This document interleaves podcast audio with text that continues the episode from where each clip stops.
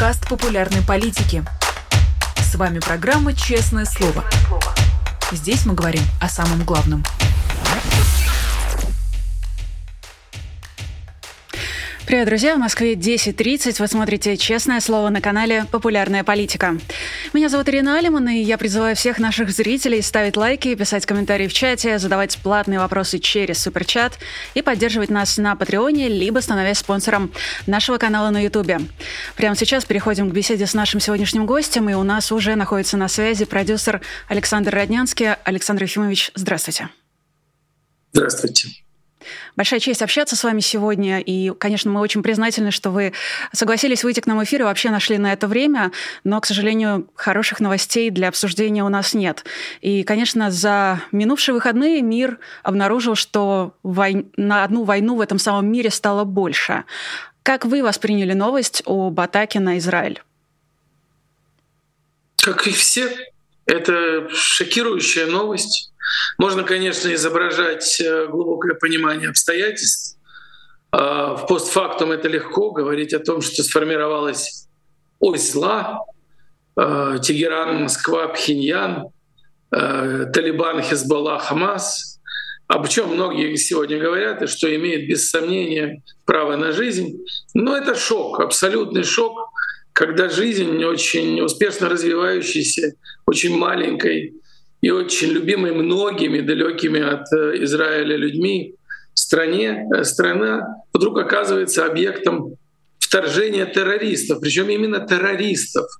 Все предыдущие войны до этого, что шокирует, были войнами армии, когда главными целями компании были солдаты. И пусть э, это звучит несколько наивно, но существовал ну, некий будем говорить, скрытый кодекс, связанный с гражданскими э, жертвами среди гражданского населения. А здесь началась война напрямую против гражданского населения. Кадры уничтожения, у нас нет там прямых кадров, но мы видим уже последствия убийства э, людей, приехавших на рейв-партии у границы с сектором Газа, где 250 человек погибло. Молодые люди, приехавшие потанцевать, повеселиться на границе для того, чтобы поддержать идею израильско-арабской дружбы, стали жертвами жестокой расправы. Их окружили, их расстреливали, добивали раненых, хватали женщин, избивали, бросали в кузова джипов, плевали на них, ставили на них ноги, кричали. Ну что может быть страшнее и хуже? Что может быть ужаснее кадров, когда люди, э, террористы, врываются в гражданские кварталы и убивают людей прямо в их квартирах. Ну как это может быть? На сегодняшний день почти тысяча человек погибло в один день этого вторжения. Это впервые случилось. Раньше все эти террористические атаки были точечными. Ну, захватили военнослужащего. И какой был, помните, когда этот э, сержанта или ефрейтова захватили, меняли его на несколько сотен палестинских заключенных. Ну, взорвали какую-то машину. Точечные удары.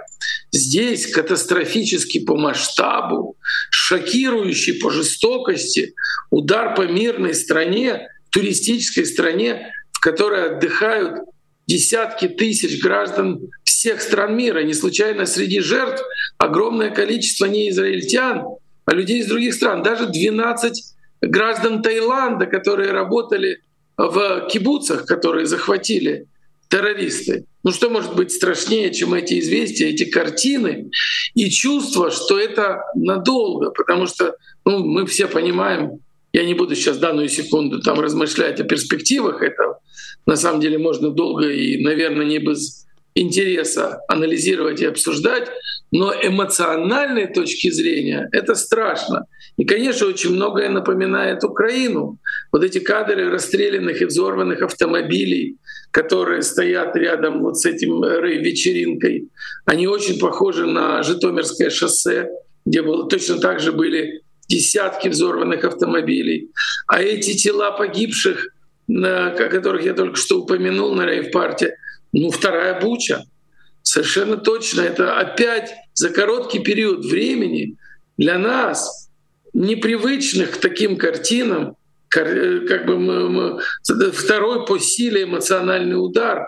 чудовищное, жестокое э, нападение, вызывающее желание, честно говоря, как это говорят в шутках, э, остановите самолет, я слезу. Или найдите мне другую планету, а нет ли у вас другого глобуса? Огромное количество людей в совершенном замешательстве думают, неужели вот так выглядит наша сегодняшняя жизнь?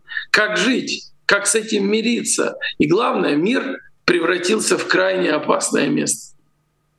Как говорила героиня Рената Литвиновой, по-моему, в фильме Кира Муратовой, этой планете я бы поставила ноль. Это тоже очень подходящее определение для того, что многие люди сейчас испытывают. И я должна поделиться, мои друзья, мои близкие в Израиле говорят о том, что 24 февраля 2022 года им было намного страшнее, чем сейчас. И все-таки те войны, которые сейчас происходят одновременно, а, российская агрессия против Украины и вот это буквально террористическое нападение а, группировки Хамас на Израиль, это разные войны или это одна война? Тем более вы уже упомянули про такую формирующуюся ось зла. Ну, я бы сказал, сформировавшуюся ось зла. Она, очевидно, уже существует. Ну, конечно, за этим нападением стоит Иран. Это прокси-война, так называемая, и Хамас, как и Хезбалла, это прокси-войска Ирана. Всего вышедшая сегодня в The Wall Street Journal статья это демонстрирует и доказывает, собственно говоря, все, что и так было очевидно. Понятное дело, что официальный Тегеран э, всячески отрицает свое участие непосредственно в агрессии, но не скрывает и своей поддержки. Президент Ирана лично Раиси лично позвонил лидеру Хамаса, поздравил, парламенте обсуждали, ну, как бы с, э, с триумфом они обсуждали нападение, требовали смерти Израиля, смерти Америки, убийства всех израильтян.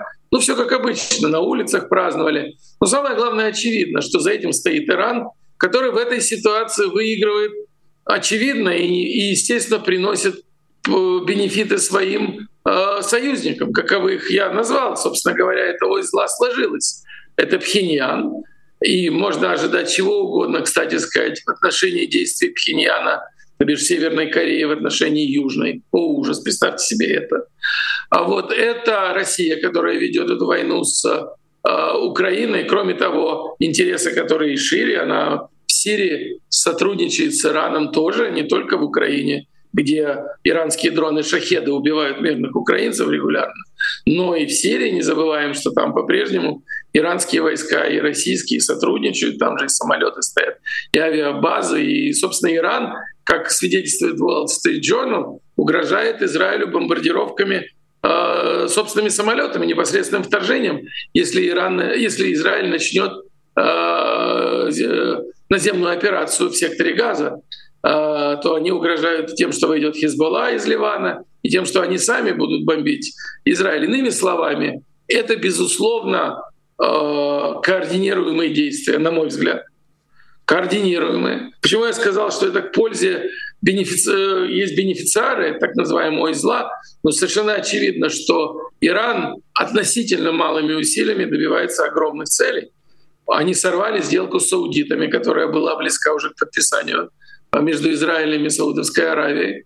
И эта сделка э, могла и должна была привести среди прочих бенефитов для ее участников, могла привести к разрешению Саудовской Аравии на увеличение объемов э, производства и поставки нефти. То бишь, это бы в известном смысле могло резко понизить, если не обрушить цены на нефть во всем мире, что для Ирана и Российской Федерации катастрофа это могло бы изменить а, облик этих государств в течение ну, относительно короткого периода времени, 24-48 месяцев, например. А, вот, соответственно, эта сделка сорвана. А, э, Израиль оказался в самом сложном на самом деле, без преувеличения, положении за, наверное, всю свою историю, начиная с 1948 годом. Несмотря на то, что этот конфликт, эту войну сравнивают с войной судного дня, не случайно она началась день в день, ровно 50 лет спустя, после самой тяжелой э, войны Израиля 73 года, тем не менее, она скорее похожа на войну э, за существование государства Израиль в 1948 году, когда буквально со всех сторон на тогда еще не окрепшее и только-только родившееся государство обрушились, обрушились силы пяти арабских государств. Сейчас это, конечно, не государство, а это а по фактически террористические государства, наднациональные. И Хамас, и Хезбалла вооружены иранским оружием, оснащены чрезвычайно мощно. За ними стоят а, финансовые ресурсы, не только Ирана, может быть, мы не можем видеть о чем-то большем. Но так или иначе, мы понимаем, что на сегодняшний день а, даже мысленно, даже условно объединяя названные выше страны войс зла, а пусть это еще не оформившись, а пусть они еще не подписали, это происходило в середине 20 века, документы между собой и не заявили официально, что они стоят в одном строю. Но тем не менее, они очевидно обмениваются услугами, они очевидно партнеры и, и э, бенефициары вот этих действий. Они выигрывают вместе, они, безусловно, оказались там, где Э, с чем на сегодняшний день столкнулась вся цивилизованная часть человечества. Это э, объединение радикалов, экстремистов, фанатиков, государств агрессивных, которые на сегодняшний день борются, если хотите, за право быть несвободными, за право оставать, как бы, существовать на пространстве несвободы и диктовать свои правила, и иметь свой голос в мире, и э, э, позволять себе делать все то, что история 20 века, казалось бы, доказала как негомунистический и э, э, варварский путь развития. Ну что делать? Вот мы там. Да, именно диктаторские режимы пытаются вернуть весь остальной мир в середину, если не прошлого века, то, может быть, даже еще дальше, в Средневековье.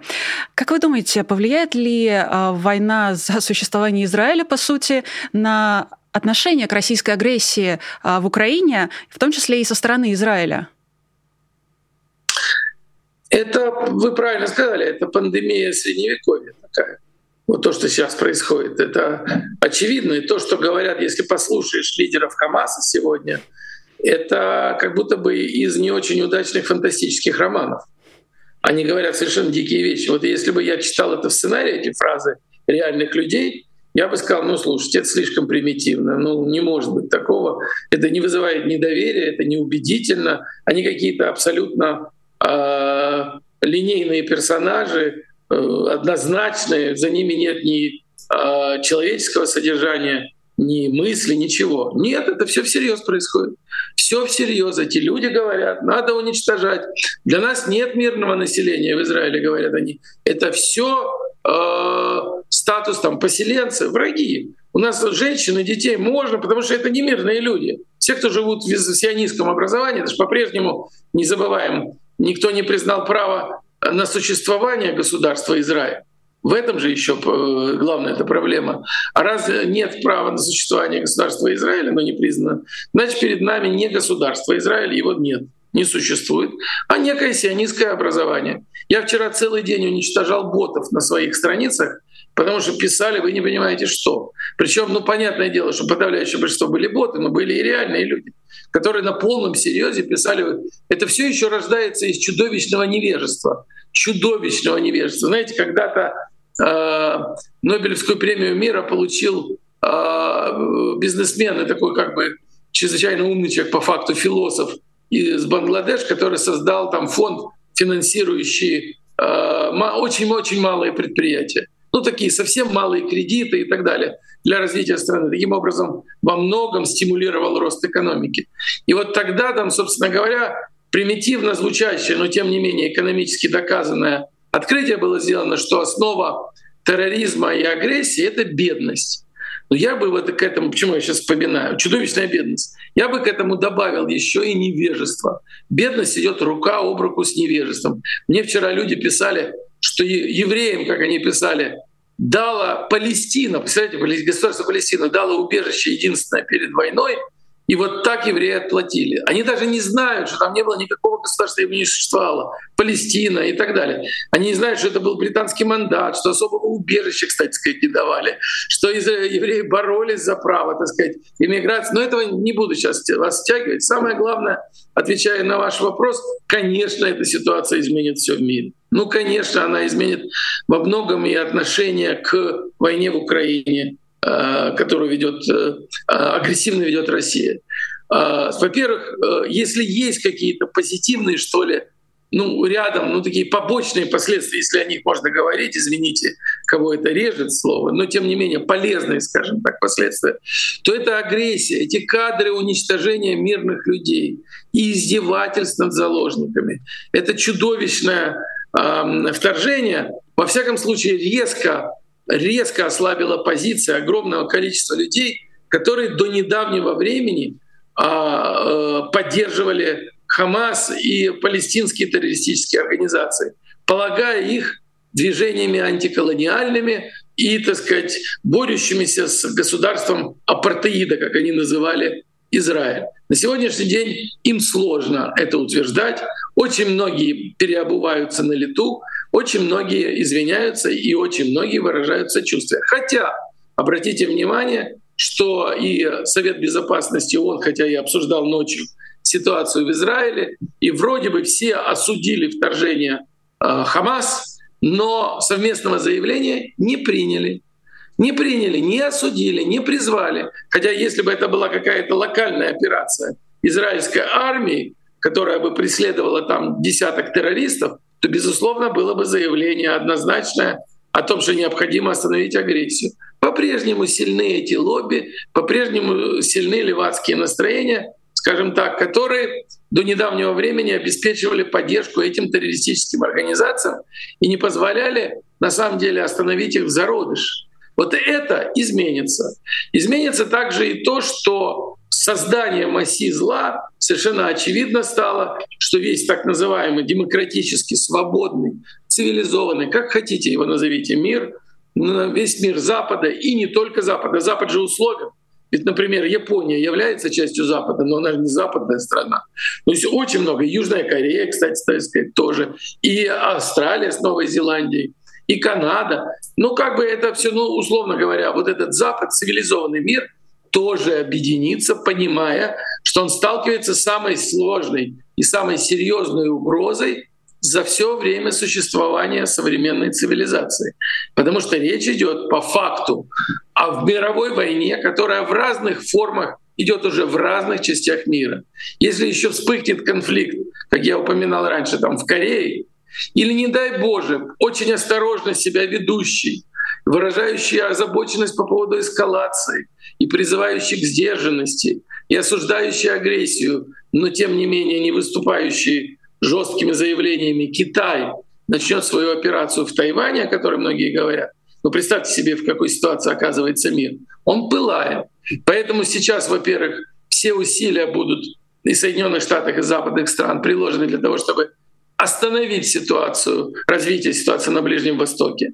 Безусловно, и дипломатические скрытые э, переговоры сейчас идут, и авианосцы, как мы знаем, этот э, Джеральд Форд Э, придвинулся к границам поближе к Израилю, чтобы самолеты могли американские достигать фронта боевых действий, тем самым дав понять, что никто не хочет перерастания в мировую войну. Украина в этой ситуации оказывается, оказывается важнейшей частью этой войны, одним из ее самых главных фронтов. И вот все надежды, условно говоря, агрессора, тут у которых там в Кремле планы могут строить, по поводу того, что кто-то устанет, перестанут поддерживать и так далее, и так далее, они тщетны, они ни на что не обречены, потому что речь идет не о судьбе Украины и тем более каких-то ее отдельных территорий.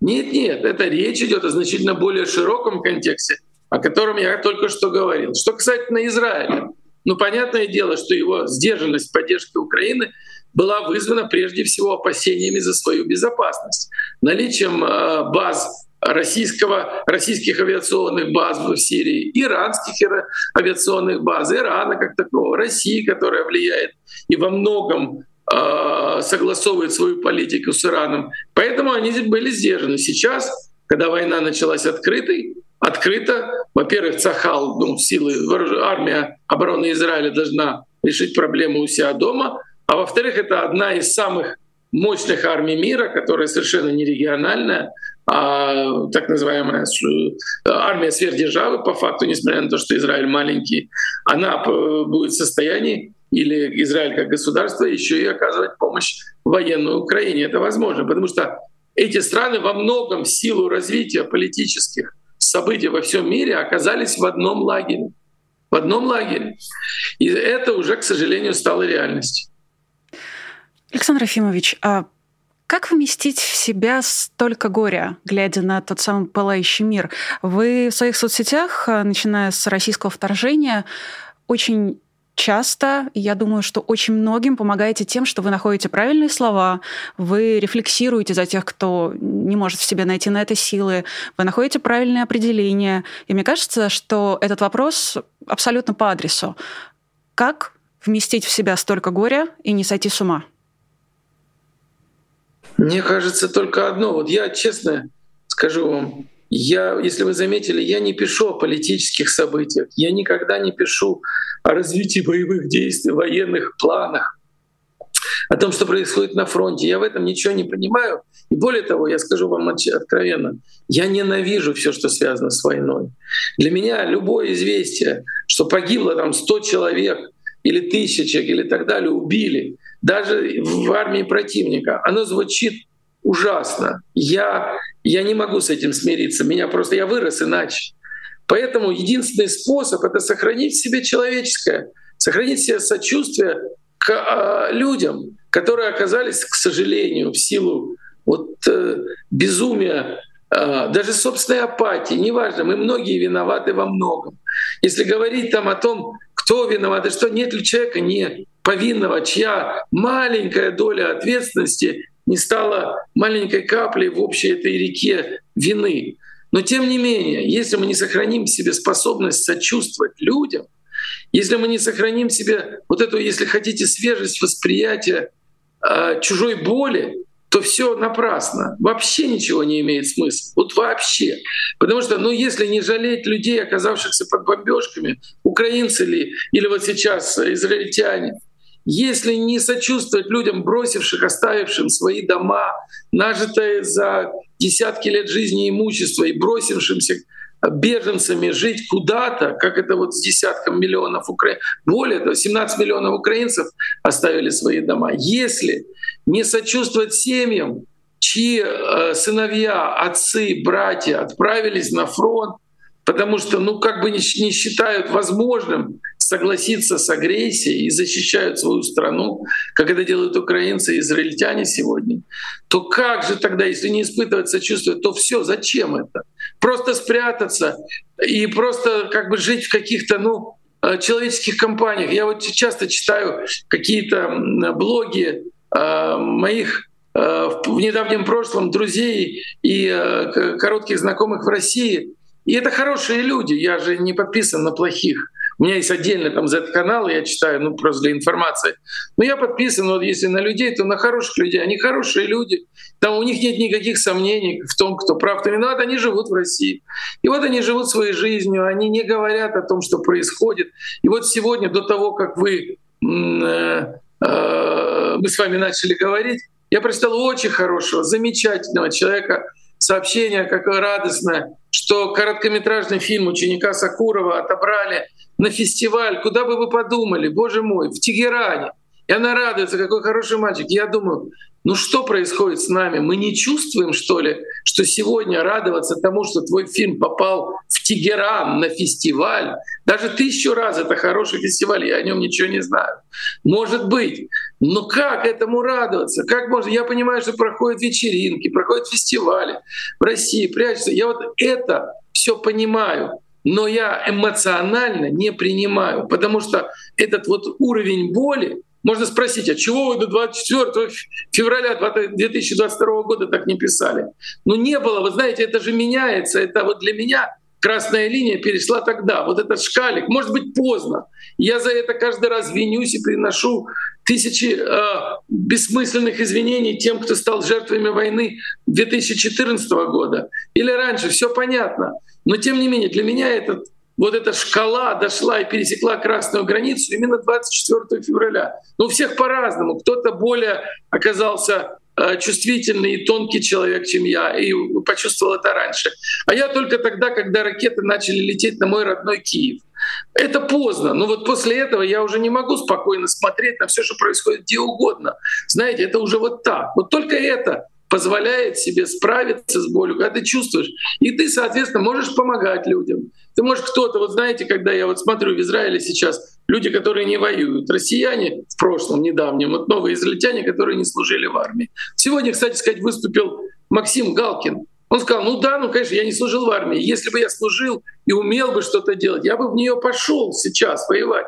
Но я не умею, я буду помогать иначе. Я буду сдавать кровь, например. Делать что-то еще. Конечно, вот это начинаешь делать. Я знаю тысячи, на самом деле, россиян, уехавших из страны, и работавших и работающих волонтерами. Я знаю огромное количество украинцев, которые тихо, не светя никому, не рассказывая, э, помогают огромному количеству людей. Я знаю, вы не понимаете, сколько я знаю поляков, которые приняли и помогали украинских беженцев, и я не устаю их э, благодарить. Я знаю много очень немцев, у которых дома живут люди. Я знаю англичан, причем англичан знаменитых, политиков крупных, у которых дома живут украинские семьи уже год, полтора. И это очень, за этим следишь. И это понятное дело, что можно сказать, как обычно в циничном э, российском медиа всегда говорят, что это понты. Это все для того, чтобы продемонстрировать и добиться политических результатов. Но не так. За этим есть человеческое содержание. За этим есть полноценное желание помочь людям. Это очень человечное. И на самом деле принципиально важное чувство. Если оно в нас не просыпается, если мы не хотим понять и принять других, то на самом деле это все обречено. Это обязательно закончится каким-то ужасным Хамасом в таком широком смысле, с маленьким богом, с маленькой буквы. Хамасом, который десятки лет вместо того, чтобы развивать собственную территорию, над контроль над которой они получили, строить школы, держал молодых людей в невежестве, воспитывал в них ненависть, делал из них религиозных фанатиков, которые сегодня танцуют на телах людей и чувствуют себя совершенно потрясающе. Они испытывают, ликуют. Я сегодня читал э, э, прекрасный блог э, отличного журналиста Станислава Кучера, который вспоминает, как он там некое время тому назад брал интервью у шейха Ясина, такого идейного основателя Хамас. И тот сказал, что убивать и умирать э, за великую идею — это главное, что нужно в жизни мужчине. Его, естественно, убили за эту же э, каннибальскую людоедскую философию. Но его последователи сегодня ровно этим и занимаются. Для них убивать и умирать — это и является целью жизни. Не воспитывать детей, не заботиться о стариках, не думать о будущем семьи, не строить мирную, благополучную, счастливую жизнь, для которой якобы вообще есть все возможности. Нет, они не позволяют это себе, и они никогда не позволят это никогда никаким соседям. Так вот, если не испытывать базовых человеческих чувств эмпатии, сочувствия, понимания других людей, мы обречены на такой условный Хамас. Можно ли испытывать сочувствие к обеим сторонам одновременно или к жертвам с обеих сторон одновременно? Ну просто все-таки война, она делит мир буквально на черное и белое, и очень многих заставляет а, выбрать только одну точку зрения, только одну сторону. А, как продолжать диалог с разными сторонами, и стоит ли его продолжить, или это лицемерие в условиях войны? Сторонам нельзя испытывать сочувствие одновременно. Это ложь. Более того, это ложь вредная и подлая. Я все время говорю, война делает мир кристально чистым, кристально ясным. Вы видите все, назовите это черно-белой оптикой. Вы видите все понятно, кто и представляет зло, а кто, простите, добро. Иначе это не работает. Те, кто вторглись, те, кто убивают, те, кто начал войну, они зло. И люди, которые их поддерживают, на стороне зла. Точка. Здесь нет иллюзий, здесь нет сомнений. И нечего даже тратить время на обсуждение. Это очевидно. Дальше сочувствовать можно людям, оказавшимся заложниками режимов и зла. Людям, которые понимают, что они просто несчастные пешки и винтики в этой игре. И они оказались а, на самом деле жертвами, причем жертвами, которым, которых в отличие от жертв агрессии а, никто не жалеет, никто не проявляет к ним сочувствия. И они это, от этого становятся им все страшнее и более одиноко. Вот к людям испытывать сочувствие можно И, наверное, иначе нельзя. Я знаю, что многие, особенно мои соотечественники, украинцы, реагируют на это чрезвычайно э, негативно и даже полагая подобные заявления оскорбительными. Как это? Все виноваты россияне, все без исключения. Да, ответственность лежит на всех, как всегда происходит со страной-агрессором, потому что не смогли, не удержали собственную страну от оскотинивания, от скатывания в варварство, не смогли э, изменить режим, не были, не были достаточно активны, были апатичны, аполитичны. Да, в этом есть ответственность, но от этого не становится менее, менее э, грустно при виде этих несчастных людей, которым плохо, которые превратились ну, в ужасных заложников этой страшной ситуации и которые ну, просто тоже, тоже люди. Вот и все. Понятное дело, я сразу скажу, что всегда сочувствуешь в значительно большей степени тем, кого убивают, на кого нападают, кто стал непосредственной жертвой. Это очевидно, я даже об этом и не говорю. Но вы меня спросили по поводу двух сторон. Людям я не могу не сочувствовать, не могу не понимать, не могу не входить в положение. Но я никогда, никогда не пойму, не приму и не поддержу логику тех, кто, а, соглашается с, со собственными режимами, видит в них элементы правоты, и с теми, кто полагает, что не все так однозначно. Все однозначно. Есть зло и есть добро. Мы иначе не выберемся из этого чудовищного положения, если мы не будем себе отдавать отчет в этих, ну как бы, императивах, что есть добро, а что есть зло. Мы никогда не заживем по-человечески. Мне кажется, это очень важный разговор вообще в рамках дискурса о коллективной ответственности. А, мне кажется, что в российском обществе, это мое субъективное впечатление, уже определились тем, что такое коллективная вина, и что а, коллективная вина допустима, вообще разговор о ней допустим в случае, если у человека или у какой-то институции есть не только мотив, но и возможность а, каким-то образом себя проявить. То есть мне кажется, что пришли к консенсусу о том, что коллективной вины для условия условно, одновременно Владимира Путина и, ну, кого там, э, кто-то из пропагандисток приводил в пример дворника на Красной площади, э, для них как концепция коллективной вины невозможна одновременно. При этом есть до сих пор споры по поводу коллективной ответственности. Я сразу оговорюсь, что я смотрю на это в, э, в рамках концепции вообще вот неудобного прошлого Николая Пле и памяти о военных преступлениях, где коллективная ответственность, она, вот память о преступлениях, она, она жива, она отрефлексирована, зафиксирована, она встроена в современную жизнь, и она защищает общество от повторения своих ошибок. Тем не менее, в таком виде дискурса о коллективной ответственности в российском обществе, по-моему, до сих пор нет. Почему, как вы считаете? Потому что это больно. Это очень больно. Это же очевидно, потому что это разговор о себе, о своей позиции. Это же не разговор. Вы знаете, для меня вина — это морально-правовое понятие. Вина — это нужно судить тех, кто принимал решения, кто э, им содействовал, кто их выполнял, реализовывал. Это очевидно. Дворник не шел воевать, если он просто там метет, э, он не шел воевать в Украину, а в отличие от Путина, который начал эту войну. Но он не протестовал, он не ходил на выборы, он, скорее всего, не интересовался политикой. Он, скорее всего, включает вечером телек и с вниманием и симпатии слушает размышления тех самых пропагандистов, о которых вы упомянули. Это были слова, кстати, Симонян. А, вот. И в этом тоже его ответственность, конечно. Но ответственность — это не вина. То есть, иными словами, а, разговор об ответственности, разговор о себе, что я сделал. Это очень болезненный разговор, я вам скажу по собственному опыту. Потому что ты невольно, ты же не говоришь всегда о соседе, Соседи говорит легко. Вот он там молчал, он же мог, он же не ходил, вот он голосовал за Путина. Я-то голосовал за Явлинского, а, а он голосовал за Путина. Вот он ответственен, я-то нет, я чист. Да собака, мы все ответственны.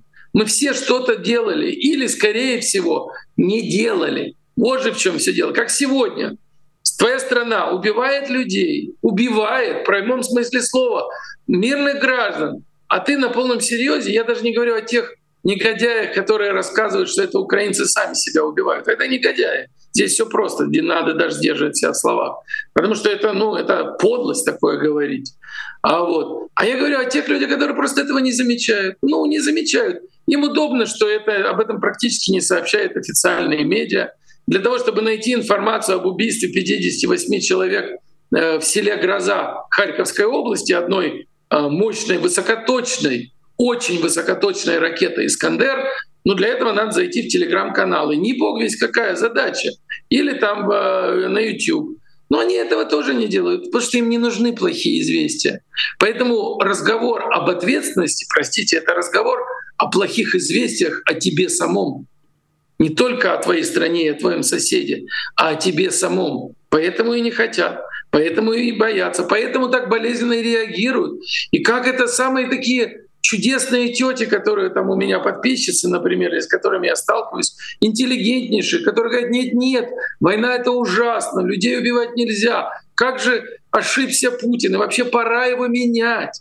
И надо, да-да-да. Но россияне же к этому не имеют никакого отношения. Зачем вы блеймите всех? Вы разжигаете, вот это я боль, самая любимая, вы разжигаете ненависть между народами. То есть на самом деле полтора года активной полномасштабной агрессии — Войны 9 лет недостаточно для того, чтобы, по вашему мнению, уважаемые дамы, для того, чтобы ненависть вспыхнула.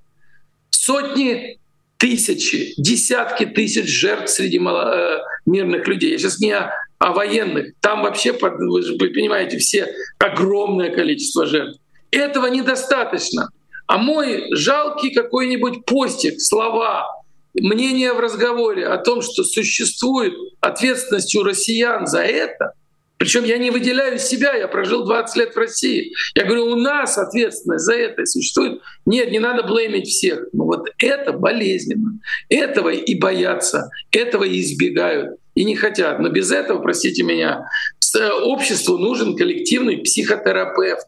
Это, без сомнения, травма такая, это посттравматический синдром, когда оказались неожиданно из страны, в которой строились э, траектории для самого оптимистичного будущего, вдруг оказались в тоталитарном государстве и не хотите признать, что оно тоталитарное. Да нет, это все какие-то проявления. Ну, конечно, здесь ошибка, там ошибка. Ну и эти молодцы. Американцы вообще негодяи. А украинцы вообще, ну, чужие, чего это они не говорят на нашем языке и позволяют себе там свои какие-то дела и заявления. И все. И вы это думаете, что э, с, с таким мышлением и с таким чувством реальности можно вылечиться? Нельзя. Вы не оставляете надежду на то, что российское общество пройдет через коллективную психотерапию, по примеру а, постгитлеровской Германии, и изживет из себя эту травму неудобного прошлого и того, что пропустили, и того, что проморгали, и того, что где-то променяли э, собственное спокойствие, удобную частную жизнь. Я за это, кстати, никого не обвиняю. А, поменяли ее, по сути, на тот режим, каким он стал а, на то, что общество примет то, что оно или позволило сделать, или то, на что оно старалось не обращать внимания? Ну, знаете, гитлеровской Германии нельзя забывать. все таки понадобилось э, поражение, катастрофическое поражение в войне, оккупация, такая серьезная оккупация и реформы, такие экономические программы, прежде всего план Маршалла, которые были введены американцами, оккупантами, для того, чтобы изменить страну. И по, даже после этого, после катастрофы Германии, понадобилось почти 20 лет, чтобы новое поколение немцев осознало вину своих родителей. То есть не сами родители, не те, кто зиганул, кто поддерживал, кто кричал «Хайль», радостно приветствовал проезжающего по улицам фюрера в машинке открытой и а, радовался успехам немецкого оружия в Европе, быстро завоевывающего, падающего, э, э, завоевывающего э, европейские страны, падающие ниц перед ними. Все же они и были, и они потом на самом деле не быстро изменили э, свои убеждения. То есть понадобилось очень много лет для страны, потерпевшей катастрофическое поражение. Потерпит ли катастрофическое поражение Россия? Будет ли она оккупирована? Окажутся ли там э, экономические элементы программ, которые изменят страну, введенные там, условными там, Западом? Да нет. Ну, очень маловероятно, скажем так. Может быть, кто-то там себе такое представляет, я нет. Совершенно понятно, что Россия имеет шанс измениться только изнутри. Только изнутри. И это могут сделать только сами россияне. И дальше весь вопрос, который вы задаете, сводится к тому, верю ли я в то, что россияне могут измениться. Вот украинцы многие считают, что это генетически, а, значит, генетическая погрешность. Вот россияне такой вот народ рабов, который, как ни крути, вот какие возможности не открываются перед ними, а, значит, тем не менее идет по дороге, ведущей в тоталитаризм, в рабское состояние. Вот казалось бы, да, там революция 5 17 парламентаризм дореволюционный, парламентаризм сейчас, Горбачевская перестройка, э, новые времена, ельцинские 90-е. Ну, казалось бы, гигантские возможности, ну, строить счастливую жизнь, мирную, какую как бы, ну, страна была бы на уровне, ну, она бы не была Соединенными Штатами Америки, но точно была бы где-то вот экономическая сила ее была бы где-то сопоставима с Великобританией, Францией, Германией, и жили бы не хуже, если бы шли по этой дороге. Взяли, свернули. Вот украинцы считают, потому что есть такая генетическая погрешность. А я в это не верю, потому что у меня есть глубокое убеждение, рожденное, может быть, ошибочное, может быть, наивное, но меня так воспитала мама. Я верю, что все народы и все люди, э, все народы одинаковы. В них примерно одинаковая пропорция негодяев и святых, подлецов, преступников и замечательных, честных и порядочных людей. И весь вопрос лишь в условиях социально-политических обстоятельствах. Их следует менять. Окажется ли возможным в России изменение социально-политических обстоятельств с тем, чтобы сама Россия изменилась? Ну, не знаю, это зависит от россиян. Я верю, что есть шанс. А иначе, опять же таки, у меня та же логика. Если не верить, что огромная страна, одна седьмая часть мира, уже не шестая, седьмая часть мира, оказывается пространством, которое нужно огородить забором и ждать, пока оно само по себе там что-то вымрет, ну невозможно, это же не так жить нельзя, и человечество так не выживет. Это означает просто отсутствие веры в будущее всего человечества. Значит, ну, я по определению оптимистичен. Я считаю, что да, мы сталкиваемся с чудовищными вызовами. Я не обманываю себя с человеческой природой. В человеке заложено, ну как бы главное поле битвы — это внутри человека, это его внутренняя душа. То есть как бы ребенок рождается же чистым, а дальше из него, вот как с Хамасом я говорил, ну воспитали невежественных фанатиков, убивающих и радующихся, ликующих от смертей женщин и детей. Точно так же можно воспитать образованных, ответственных и симпатичных, просто хороших людей. И с этим справляются демократические общества. Огромное количество людей на Западе просто хорошие люди, способные сочувствовать и помогать, несмотря на то, что живут совершенно принципиально иной жизни, могли бы не обращать внимания. И я считаю, что то же самое должно и может произойти с россиянами. И это дело на ответственности, на совести самих россиян. Если есть какое-то количество достойных людей, которые могут этим заниматься, и взвалить на свои плечи ответственность, вот это вот критически мыслящее меньшинство, если она сумеет изменить собственную страну, она получится. Нет, это будут и другие десятилетия, если не столетия чудовищного, чудовищного кошмара, в котором будут позже как бы, существовать сами россияне и портить жизнь своим соседям. Это очевидно. Ну, этот разговор, он, безусловно, возвращает нас к теме персональной ответственности и к ответственности общества. А я же напоследок хочу с вами пару новостей обсудить. Сегодня стало известно, что ФСБ возбудило дело о госизмене против адвоката Ильи Новикова, при том, что он переехал в Украину еще, по-моему, в 2021 году. А ФСБ его все равно обвиняет а, в госизмене в форме перехода на сторону противника. На прошлой неделе вышло интервью акциониста Пети Верзилова Юрию Дудю, где он признался, что теперь находится в Украине уже как а, служащий а, ВСУ, уже не как документалист. И в этом случае мне он также отмечает, что он а, не единственный, кто из россиян, кто воюет за Украину. И тут мне хочется вас спросить, применительно к Илье Новикову, применительно к Пете Верзилову, где для вас вообще проходит граница между наблюдателем и участником? Ну и стоит ли вообще касаться вопроса какой-то профессиональной этики применительно к войне? Это сложный вопрос. Я вообще считаю, что это дело личного выбора. Вот прям личного выбора. Э, я повторюсь, у меня есть личное отношение к войне. Я плохо отношусь к убийству людей. Вот плохо. Я понимаю, что единственный вид э, э, военной деятельности допустимый — это защита своей родины. Ну вот это я понимаю. И когда защищаешь свою родину, ну тогда оправдано все. Это очевидно. С другой стороны, если у тебя есть выбор, я говорю исключительно о своем личном понимании, то ты можешь помогать кому угодно. Можешь помогать армии, которую ты считаешь защищает интересы и ценности свободного мира. Можешь помогать людям, беженцам и прочим. Ну, как я считаю. Но я для себя не принимаю идею воевать. Для меня она плохая идея. Особенно это сложно. Я понимаю, что я никоим образом никого не осуждаю и точно не считаю государственной изменой а, то, что сделал Илья Новиков. Он вызывающий уважение, сильный человек, который заявил о своей позиции громко, ответственно, ясно, не скрывал ее. Это уважение. Но э, разделяю ли я такой выбор? Он для меня чужд. Но при этом, ну, как бы я не осуждаю ни в коем случае. Это его личный выбор. Вот так, я не могу вам точно сказать, а, и уж точно я бы не бравировал участием в армии. Я не о том, что Верзилов э, там как-то этим бравировал, но не случайно он на следующий день после того, как было опубликовано интервью Юрию Дудю, а, ушел с позиции издателя очень важного а, издания «Медиазоны».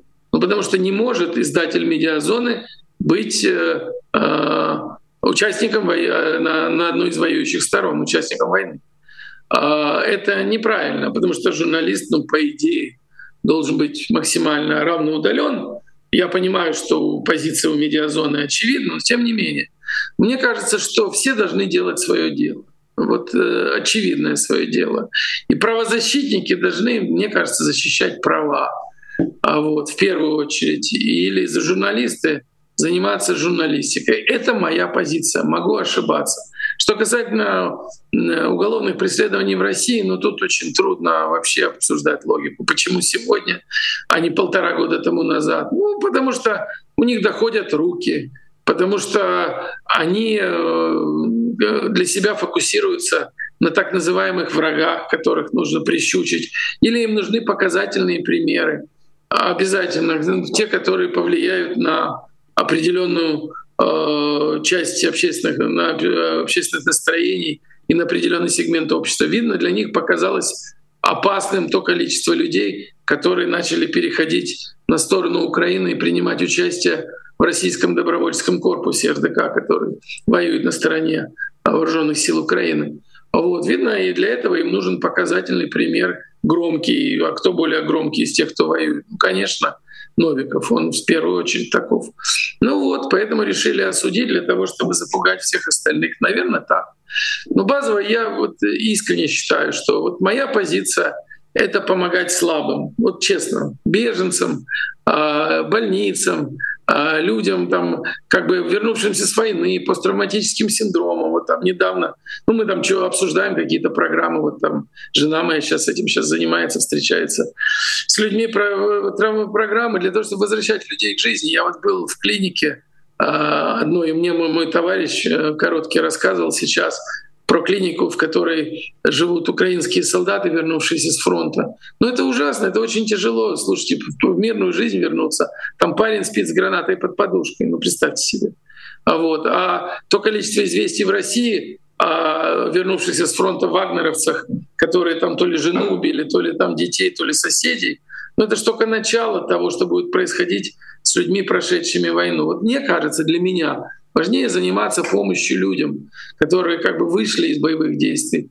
А, вот. Но, повторюсь, это глубоко личное отношение. Спасибо, что вы им делитесь. А, с вами хочет поделиться сообщением а, наш зритель Сергей Нечаев. Отправил через суперчат сообщение. «Привет из Киева. А, совершенно с вами согласен Александр. Всегда считал вас одним из умнейших граждан Украины». Вот такое сообщение пришло к вам, по Большое. сути, через меня. Спасибо большое. Я очень признательна э, вам за то, что вы нашли сегодня время для того, чтобы поговорить. Мне кажется, это очень важный разговор, очень своевременный. И в такие времена, как сейчас, э, Последние 19 месяцев и в последние дни особенно очень важно находить слова, важно находить людей и важно держаться вместе и друг друга поддерживать. Спасибо вам за то, что вы эти слова находите, и за то, что вы находите в себе силы на эту самую поддержку. Спасибо огромное. У нас на связи был продюсер Александр Роднянский. Еще была я, меня зовут Ирина Алиман. Были вы, наши зрители, в онлайне. Кстати, вижу, что ваше число э, смотрящих в онлайне сильно отличается от э, общего числа лайков. Мне кажется, это большая недоработка. Наверное, стоило напоминать о лайках почаще. Ну, давайте я напомню сейчас, а вы поставите, если еще вдруг не поставили. Также напоминаю, что нас можно поддерживать на Патреоне. Для этого достаточно навести камеру своего мобильного на стикер, который вы видите в углу экрана, перейти по ссылке из QR-кода и выбрать честное слово. У нас теперь два честных слова в 10.30 и в 17 часов по Москве и Киеву, и, соответственно, два раза больше поводов для того, чтобы нас поддерживать. Э, ваше имя, ваш никнейм или ваше сообщение в таком случае обязательно появится в бегущей строке, которую мы показываем каждый раз внизу своего экрана. И на этом я прощаюсь. Очень рекомендую вам продолжить а, оставаться с популярной политикой. Сегодня еще будут впереди новости, будет спецэфир. Будет, конечно же, и второе честное слово. Словом, насыщенная информационная программа. Я прощаюсь до следующих эфиров. Пока. Вы слушали подкаст «Популярные политики». Мы выходим на Apple Podcast, Google Podcast, Spotify и SoundCloud. А еще подписывайтесь на наш канал в YouTube.